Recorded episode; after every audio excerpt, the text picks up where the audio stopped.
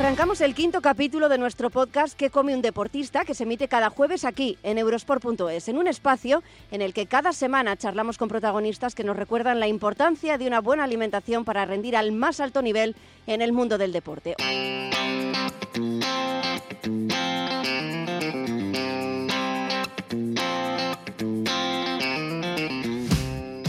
Hablamos con César Sempere.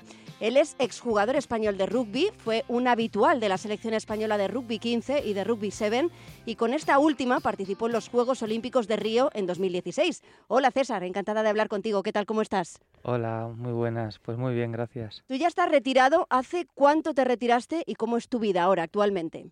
Pues realmente no sé si me he retirado, porque a veces trato, entreno, trato de jugar algún partido, pero Sí, mi vida ha cambiado después de Río de Janeiro, de los Juegos Olímpicos, pues ya prácticamente no me dedico o no dedico esas ocho horas que practicábamos diariamente, casi sin día de descanso.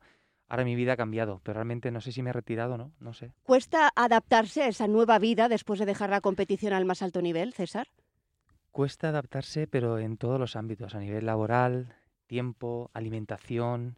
Es como, creo que los deportistas necesitan incluso un asesoramiento de, de qué hacer cuando acabas, ¿no? Porque prácticamente dejas las zapatillas de lado, las botas, te pones unos zapatos o, y, realmente no sabes a qué te enfrentas porque es, es totalmente una vida que nadie te ha dicho qué te vas a encontrar. Y a nivel mental, supongo también, hablabas de tema alimentación, pero a nivel eh, psicológico tiene que ser también fundamental. Claro, todo radica al final en la cabeza. Es decir, hablamos de alimentación, cuando ves que ya no estás tan fuerte ni te ves tan fit, como cuando estabas entrenando o cuando ya tienes demasiadas horas libres que dices, ¿qué, hago ahora? Laboralmente, planteas tu vida eh, con una rama y, al final te estás dedicando totalmente a lo opuesto. Entonces es difícil, pero bueno, mentalmente al final te rodeas de o tratas de asesorarte. Hemos tenido la suerte de estar rodeado de gente que han sido nuestros referentes o guías y a partir de ello has has emprendido un camino, pues siempre y cuando guiándote con un, con un fin. Imagino que tu alimentación habrá cambiado ahora que tu vida no es tan activa. Yo, como siempre, soy fiel compradora de Mercadona y recomiendo sus productos porque en sus supermercados tienen una premisa básica que pasa por ofrecer los productos con la máxima calidad y al precio más reducido posible. César, ¿es muy diferente la alimentación de un jugador en activo de rugby y la de un exjugador? ¿Te soy sincero? Sí. A ver, el rugby en sí está el rugby 7, que es donde hemos jugado los Juegos Olímpicos, es un, deporte donde tienes que cuidarte mucho la alimentación y no, porque quemas mucho. Al final un torneo de rugby 7 son cinco partidos un fin de semana, partidos cada tres horas, entonces pierdes, pierdes mucho peso. Entonces realmente entre trata de hacer una, una carga de carbohidratos o de proteínas, o bien con, con, fruta o con algunas barritas energéticas, barritas proteínicas, em, azúcares con pues con botellas de bebidas isotónicas. Y después en el rugby 15, que es el deporte que también la modalidad que he practicado durante muchos años, tratas de, fíjate, muchos deportistas dicen, ¿has perdido peso? ¿Cómo te encuentras? Nosotros hablamos de, ¿cuánto peso has cogido? Porque cara al contacto, cara... El rugby 7 es un deporte más de, de, evadir, de buscar los espacios. En el rugby 15 también, pero siempre busca más el contacto, de más fuerte. Entonces, cuanto más comas, y muchas veces cuanto más comidas hagas al día, mejor. Todos tienen esa imagen de los jugadores de rugby, de deportistas muy fuertes, como comentabas, que comen mucho, pero lo de ser grandes depende también de la posición en el campo, me imagino. ¿Cambia mucho la alimentación de un jugador de primera línea, mm, que son los más grandes, con la de un ala, que son los más rápidos, por ejemplo? Sí, cambia, pero ah, muchas veces un jugador rápido, un ala, puede medir un metro noventa y estar en 105 kilos. Y un primera línea puede medir 1,75 o 1,70 y pesar el tener 120 o estar cerca del mismo peso. Creo que todo está en, el equilibrio, ¿no? De, también de la posición. Una primera línea aquí, porque no podemos ver imágenes, pero en primera línea son gente muy grande, muy fuerte y son realmente lo que más aguanta en un partido de rugby, lo que más aguanta una mele, por ejemplo. Eh, hay diferencia y no. Sí que es verdad que a los jugadores del rugby nos gusta comer mucho y, todos comemos por igual. ¿Qué es lo más fuerte que has visto comer a uno de esos jugadores grandes que estamos hablando? ¿O la, gente, todos os cuidáis de la misma manera? Mm, Dudas, ¿eh? Sí, al final cuando estás en un equipo profesional que tiendes a, cuidarte, a tener una línea, una nutrición eh, o unos suplementos vitamínicos, todos, pues cuando comemos juntos, pues nos cuidamos o tenemos el mismo menú.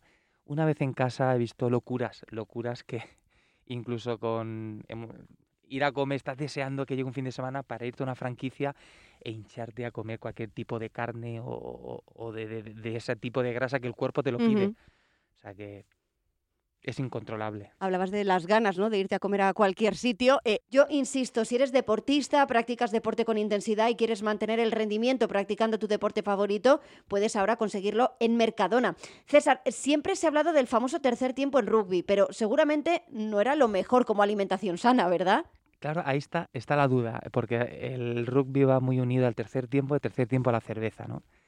Justo. ¿Qué es la cerveza? La cerveza final es algo que eh, hay mucha gente que le ayuda mucho a decir, se excusa en, yo bebo cerveza porque me han dicho que es buena, que tiene proteínas, que tiene cebada, que tiene tal. No sé pues, si es verdad o mentira, pero la verdad que bebemos mucha cerveza. Y es una forma de quedarte tranquilo, además, pensar así. sí, sí, sí, te, engañas a ti mismo, ¿no? Pero bueno, al final viene vinculada al deporte, al rugby y no sé, hemos conseguido grandes logros con... De hecho, la cerveza y el rugby están muy vinculados. Muy ligados, sí. Una vez retirado y acostumbrado a, entrenar, eh, acostumbrado a no entrenar tanto como, como lo hacías, em, para estar en forma has tenido que reducir mucho las cantidades que comes para mantenerte en forma, para mantenerte saludable, César.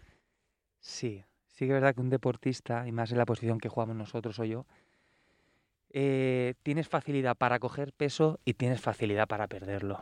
Hoy, por ejemplo, eh, hoy he hecho 37 años. Y Muchas felicidades desde aquí, desde todo el equipo de Eurosport. Muchas gracias. y sí que es verdad que cada vez te cuesta más mantenerte fit. Fit porque no entrenas lo mismo, comes a deshoras, no tienes un equilibrio, no tienes una dieta, pero mm, se nota mucho que cuando dejas de hacer deporte el cuerpo no reacciona igual. Pero bueno, sí que es verdad que tenemos la facilidad de coger peso, perderlo, mantenerte guapo, eh, depende, o sea, pues tengo una boda, ¿no? Que suele pasar mucho. Oye, pues voy a perder esos tres kilitos que no me cabe. O llega la operación verano también, operación, bikini. Efectivamente, efectivamente. César, ¿cuál es un fijo en tu alimentación ahora? Un fijo en mi alimentación. Yo no puedo el salmón. Salmón creo que es algo que no puedo dejar. No digo dieta porque eh, no sé si es dieta, pero me encanta el, el salmón me encanta cualquier tipo de carne, soy muy carnívoro, pero ahora con la moda del sushi creo que también me he volcado mucho al, al, pues eso, al pescado, a la gamba, al marisco y todo lo que tiene que ver con, con cosas sin cocinar o precocinadas o, o, pues eso. Dieta variada al final. Sí, la verdad que tengo la suerte de que me gusta todo. César, ha sido un verdadero placer charlar contigo. Muchas gracias por haber pasado por nuestro podcast que como un deportista y un abrazo muy grande. Gracias a vosotros.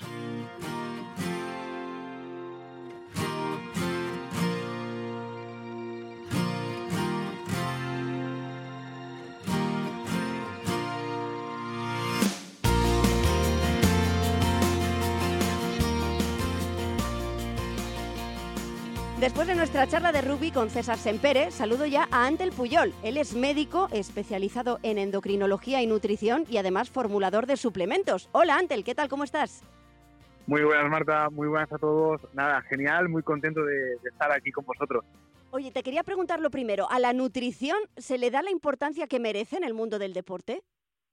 Esta es una gran pregunta y yo creo que es una asignatura que tenemos pendiente y que definitivamente en el paso de los últimos años estamos, mejorando, estamos mejorando de forma significativa. De hecho, la nutrición es clave mm, a grandes rasgos para dos cosas. Primero, para darnos el combustible para rendir de forma adecuada en los entrenamientos y así poder progresar y conseguir nuestras, nuestras metas. Y además también una correcta nutrición nos va a ayudar a proporcionar la recuperación que necesitamos para también restablecer pues, nuestra salud, generar adaptaciones y además pues poder rendir en los siguientes entrenos. Así que sí, la nutrición es clave. Ante al final el deporte es salud, pero ¿qué se puede hacer para que el deporte sea salud aunque sea a un altísimo nivel?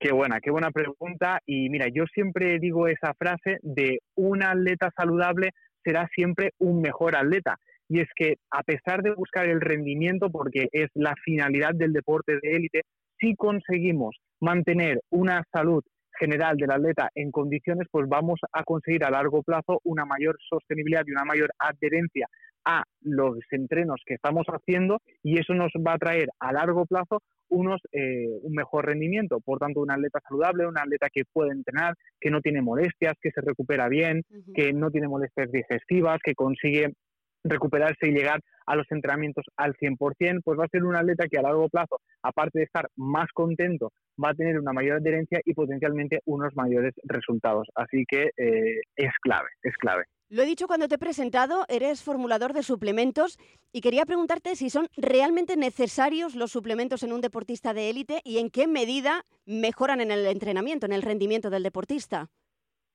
Genial, esta es una muy buena pregunta y la realidad es que, bueno, el nombre ya nos da mucha información, ¿no? Suplementos. Al final tiene que ser el último peldaño de la pirámide. Primero debemos establecer esas tres patas que digo yo siempre del taburete, que son eh, la nutrición, el propio entrenamiento y un correcto descanso. Y a partir de aquí ya podemos pensar en otras cosas. Pero sí que es verdad que cuando tenemos estas tres patas del taburete bien asentadas, los suplementos pues, nos pueden proporcionar ventajas que, oye, mm, son bastante significativas, ¿no? Cada especialidad deportiva nos va a requerir, pues, unos eh, unos requerimientos tanto a nivel de nutrición como a nivel de suplementos pues propios de la propia especialidad deportiva pero tenemos eh, suplementos con bastante evidencia científica que nos pueden ayudar a mejorar el rendimiento deportivo y por ejemplo se me ocurre a por ejemplo que el atleta descanse mejor un atleta que consigue dormir por la noche que por ejemplo eh, después de viajar a otro país consigue no tener jet lag y consigue por restablecer esos ritmos circadianos, también va a ser un atleta que va a rendir más. Y aquí estamos conectando un poco los puntos de el atleta sano es el, es el atleta que nos consigue rendir más. Y hay muchos suplementos que pueden ser interesantes no solo por el impacto directo que pueden tener en el rendimiento, sino el impacto indirecto que tienen en el rendimiento favoreciendo una mejor salud del atleta. Algunos de los suplementos más conocidos y con mayor evidencia, y eso siempre, siempre lo digo, eh, siempre haciendo referencia a la evidencia científica, que es, el, que es donde nos tenemos que basar para hacer las recomendaciones. Tenemos suplementos con grados de evidencia muy alto, como pueden ser los propios carbohidratos, que, que pueden formar parte de la alimentación, pero que también los podemos encontrar en forma de suplementos, y luego otros suplementos como por ejemplo la creatina. La creatina es uno de los suplementos más estudiados desde los años 60 que hay evidencia científica y que tiene un grado de evidencia muy alto para deportes con características de alta intensidad y además en deportes de, más de, larga durada o de resistencia, ¿no? Así que menciono aquí los carbohidratos y la creatina, pero podría mencionar algunos más, como por ejemplo la cafeína, ¿no? Que, creo que también queremos hablar de ello. Sí, porque hay un post tuyo, que te lo he dicho fuera de antena, que me ha llamado mucho la atención en tu Instagram, recuerdo tu Instagram, de FitMed Student, sobre la cantidad de cafeína que un deportista puede tomar para, pues para mejorar ¿no? su rendimiento y cuánto antes de entrenar puede tomarla. ¿La suplementación con cafeína es siempre efectiva, Antel?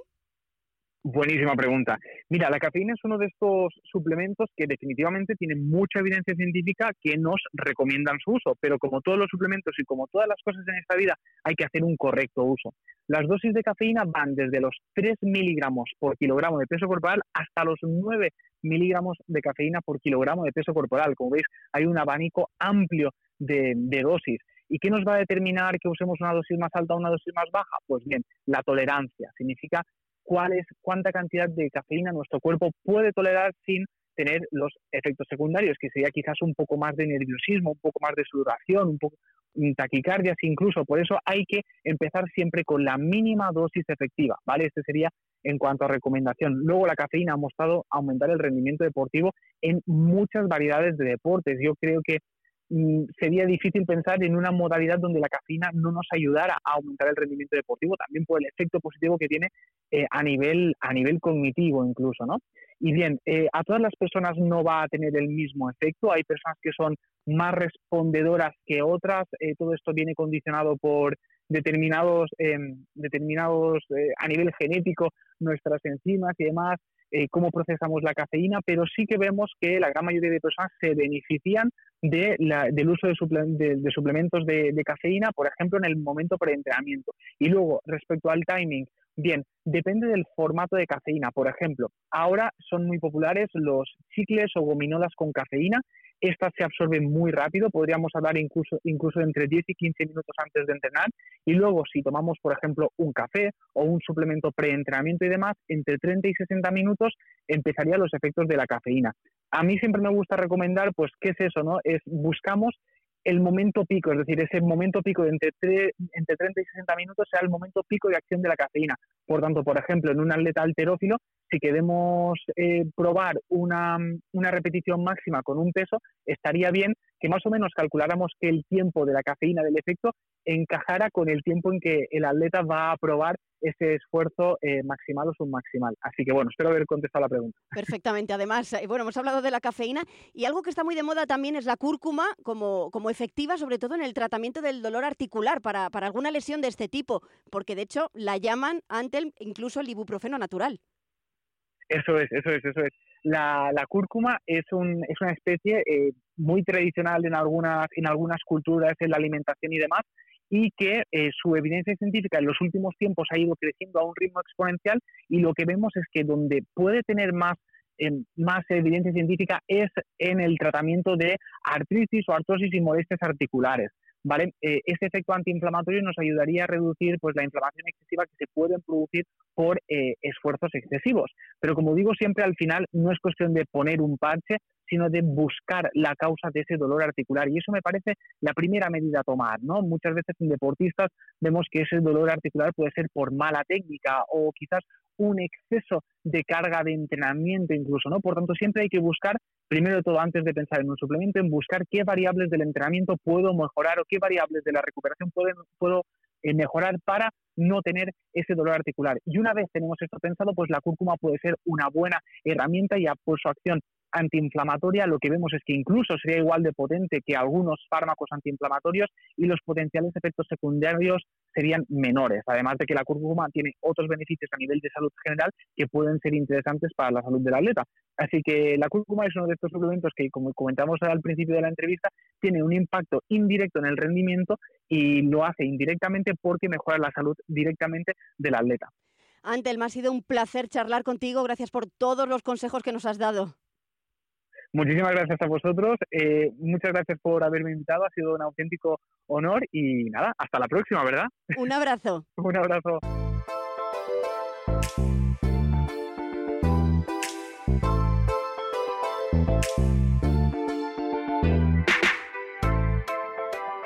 Hemos hablado con Antel Puyol de la importancia de los suplementos para mejorar el rendimiento de los deportistas y es que si practicas deporte sabes que es muy importante saber cómo recuperar tu energía. En los supermercados Mercadona puedes encontrar las barritas proteicas Enervit que puedes consumir en cualquier momento del día, pero que están especialmente indicadas para su consumo tras la actividad física, sobre todo cuando se trata de esfuerzos muy intensos porque tienen un efecto reparador del tejido muscular. Enervit Energy Gel también te puede ser muy útil para potenciar tu rendimiento y también puedes encontrarlos en los supermercados Mercadona. Y es que la energía es el punto de partida para rendir al mejor nivel como deportista. Hasta aquí nuestro podcast de hoy. Nosotros volvemos el jueves que viene con un nuevo capítulo de ¿Qué come un deportista? aquí en eurosport.es.